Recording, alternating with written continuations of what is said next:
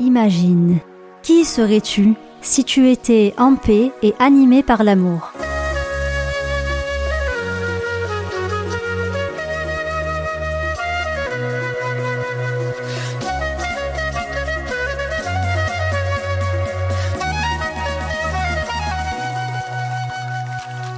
Bienvenue dans le podcast Car PDM, ton compagnon de voyage pour cheminer vers l'unité. L'unité en toi, entre les différentes dimensions de ton être, et l'unité avec autrui, avec la vie et l'infini. Je suis Myriam d'Enfant, une thérapeute dans l'âme au service de ton âme. Ma mission, te rappeler qui tu es au-delà des limitations, des jugements et des barrières. Tu sais, celles qui te divisent à l'intérieur et qui nous séparent à l'extérieur. Je t'accompagne dans la découverte de ta véritable nature pour que tu libères ton plein potentiel et que tu offres à ce monde ce qui te rend unique. Alors lève-toi et brille. Que ta lumière l'emporte car PDM. Je suis trop contente de t'accueillir dans cet épisode 0 et de commencer cette belle aventure avec toi. J'espère qu'ici, tu te sentiras un peu comme à la maison, que tu trouveras tout ce dont tu as besoin pour nourrir ton âme, alimenter tes réflexions et surtout pour te rappeler que l'amour est toujours la solution. Ça fait un peu bisounours sur les bords, mais j'espère qu'au fil des épisodes, j'arriverai à te démontrer précisément en quoi l'amour est l'arme de paix la plus puissante dont tu disposes pour transformer les situations que tu vis avec toi-même et avec les autres.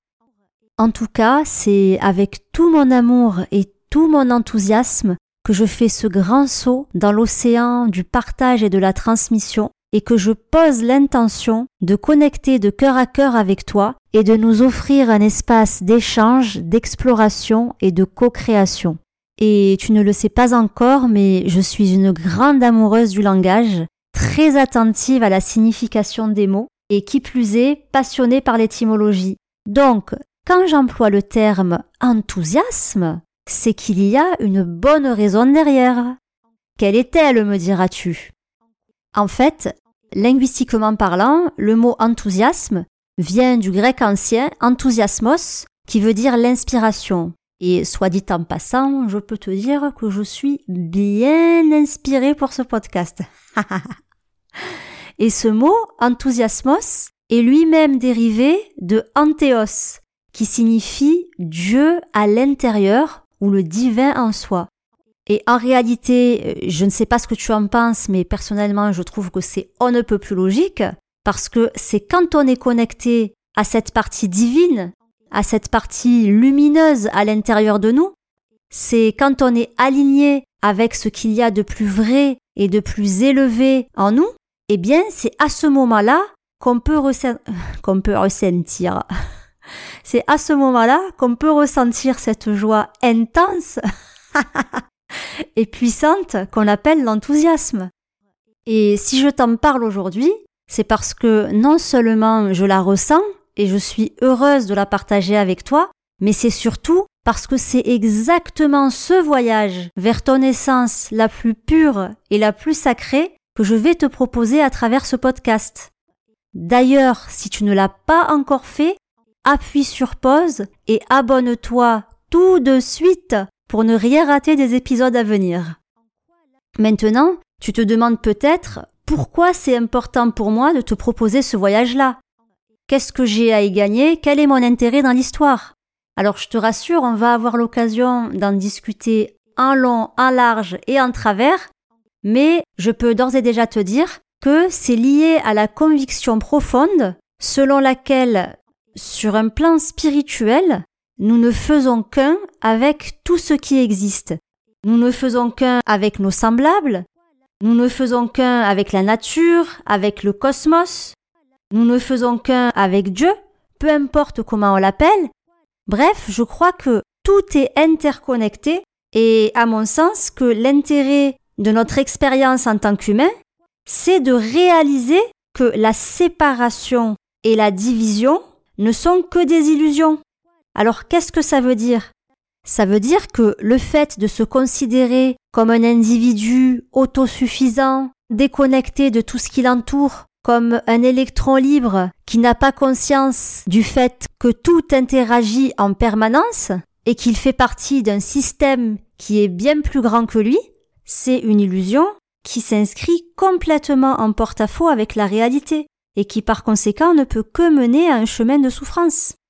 Ça veut dire aussi que pour faire retour à cette unité primordiale, il y a tout un effort de déconstruction à faire. Et ça, ça passe par le fait de se dépouiller, de se dépouiller des croyances limitantes, de se dépouiller des peurs, de se dépouiller des barrières qu'on a pu ériger euh, vis-à-vis de nous-mêmes et vis-à-vis des autres. Ça passe aussi par le fait de se désidentifier, alors principalement de notre ego, de ce personnage, de cet avatar dans lequel on peut parfois s'enfermer, mais aussi se désidentifier de tous les conditionnements qu'on a pu accumuler tout au long de notre existence. Et donc, c'est en dissipant nos illusions les unes après les autres, couche après couche, que petit à petit, on se connecte à soi, on se connecte aux autres et on se connecte au tout. Et à mon humble avis, cette connexion-là, elle implique chacun d'entre nous. Parce que comme je te le disais, dans ma croyance, la séparation n'existe pas. Ce n'est qu'une illusion. D'ailleurs, je ne sais pas si tu le sais, mais en grec ancien, pour parler de division, de désunion ou de séparation, on va utiliser le terme diabolos, qui a donné diable en français. Et à l'inverse, quand on veut évoquer le fait de réunir, de rassembler ou de mettre ensemble, on va utiliser le terme symbolon, qui a donné le mot symbole. Alors, je ne sais pas ce que tu en penses, mais moi personnellement, je trouve ça très intéressant de voir que les mots diable et symbole sont antonymes. Qu'on a d'un côté le diable qui fait référence aux notions de division et de séparation, et de l'autre le symbole qui est associé à l'idée de réunion et d'unité. Et j'ai envie de te dire que ça tombe très bien parce que l'un de mes moyens préférés pour neutraliser le diable, et donc si tu as suivi pour atténuer les divisions et les séparations et pour revenir à l'unité, c'est de me servir des symboles universels qu'on va retrouver dans toutes les grandes traditions de l'humanité et de les mettre en parallèle les uns avec les autres. Alors bien sûr, ces symboles vont revêtir une forme et une terminologie différentes en fonction de la culture d'origine ou de la religion ou de la voie spirituelle à laquelle ils appartiennent, mais quand on fait un effort de compréhension et de connaissance, quand on essaye de dépasser les idées préconçues, l'esprit partisan, le besoin de l'ego d'avoir toujours raison et de détenir la vérité, quand on se met dans une posture d'humilité et d'ouverture, on se rend compte que ces symboles-là, qui sont apparemment différents, renvoient à des réalités communes, à des réalités qui transcendent le temps et l'espace et qui vont au-delà des cultures et des religions pour nous ramener à ce que nous avons de plus humain. Et en ce sens, j'aimerais partager avec toi une fable indienne qui illustre et complète mon propos. Cette fable met en scène six aveugles qui vivent dans un village et qui entendent parler de la venue d'un éléphant. Alors comme ils n'ont jamais eu la chance d'en voir un auparavant, ils sont à la fois curieux et fascinés et ils décident d'aller à sa rencontre. Ils se mettent en chemin et quand ils se retrouvent face à l'éléphant, chacun d'entre eux, qui, je le rappelle, ne dispose pas du sens de la vue, va toucher une partie de l'éléphant pour s'en faire une idée précise. Donc le premier va toucher la trompe, le deuxième l'oreille, le troisième le flanc, le quatrième le genou, le cinquième la défense et le sixième la queue. Et une fois que tout le monde a touché l'éléphant, ils se réunissent et là, il y a une grosse dispute qui éclate parce que chacun d'entre eux a eu une expérience différente de l'éléphant. Celui qui a touché la trompe dit que l'éléphant c'est une corde, celui qui a touché l'oreille compare l'éléphant à un éventail, celui qui a touché le flanc décrète que c'est un mur, celui qui a touché le genou affirme que c'est un tronc d'arbre, celui qui a touché la défense dit que c'est une lance, et celui qui a touché la queue conclut que c'est un serpent. Et là c'est le drame, personne ne parvient à se mettre d'accord, la tension monte, jusqu'au moment où un sage passe par là, et il leur explique que l'éléphant est à la fois semblable à tout ce qu'ils décrivent, et en même temps très différent, parce que finalement chacun d'entre eux n'a touché qu'une partie de l'éléphant, et a en plus projeté une réalité qui lui était familière, correspondait à ce qu'il connaissait déjà, mais qui n'était pas exactement la description fidèle de la partie qui avait été touchée. Et donc que nous apprend cette fable C'est que finalement, tout point de vue est relatif et prend sa source dans une expérience déjà vécue. Et donc si on veut s'approcher au plus près de la réalité telle qu'elle est, la démarche la plus sensée serait de prendre en compte la multiplicité de ces points de vue et de les considérer comme une richesse. Bref, tout ça pour te dire que dans le podcast Carpe Diem, ce qui va nous intéresser, c'est l'éléphant. Peu importe qu'on parle de sa trompe, de son oreille ou de son genou, parce qu'en définitive, c'est grâce à tous ces points de vue complémentaires qu'on peut reconstituer une image globale de cet éléphant. En tout cas, tant qu'on n'a pas encore fait l'expérience de voir l'éléphant par soi-même, tant que ce qu'on appelle l'œil intérieur ou le troisième œil ne s'est pas encore ouvert. Maintenant, tu te dis peut-être que je suis perchée et que je suis bien belle avec mon éléphant, mais qu'est-ce que c'est que cet éléphant?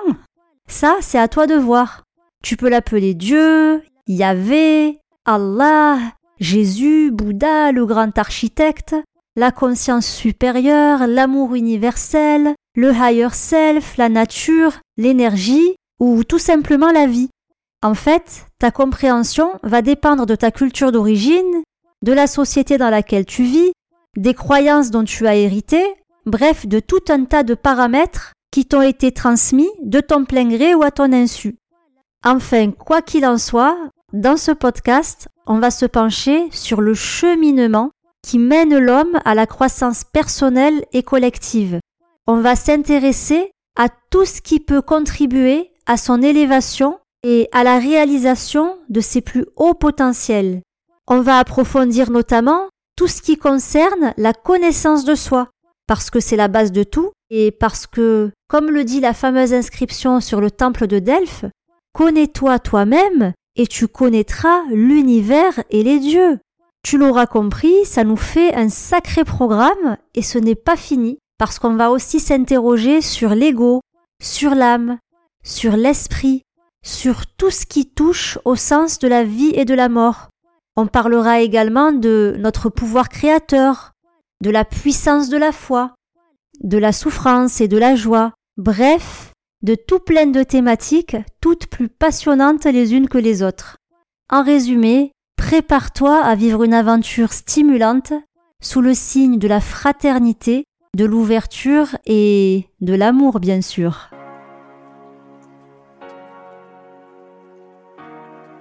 Et voilà, c'est tout pour aujourd'hui. Merci infiniment pour ton écoute. J'espère que tu as apprécié l'expérience Carpe Diem et je t'invite à la prolonger sur Instagram via le compte Myriam d'Enfant. Si cet épisode t'a plu, n'oublie pas de laisser 5 étoiles sur ta plateforme d'écoute préférée. En attendant notre prochain rendez-vous, reste connecté et surtout va en paix.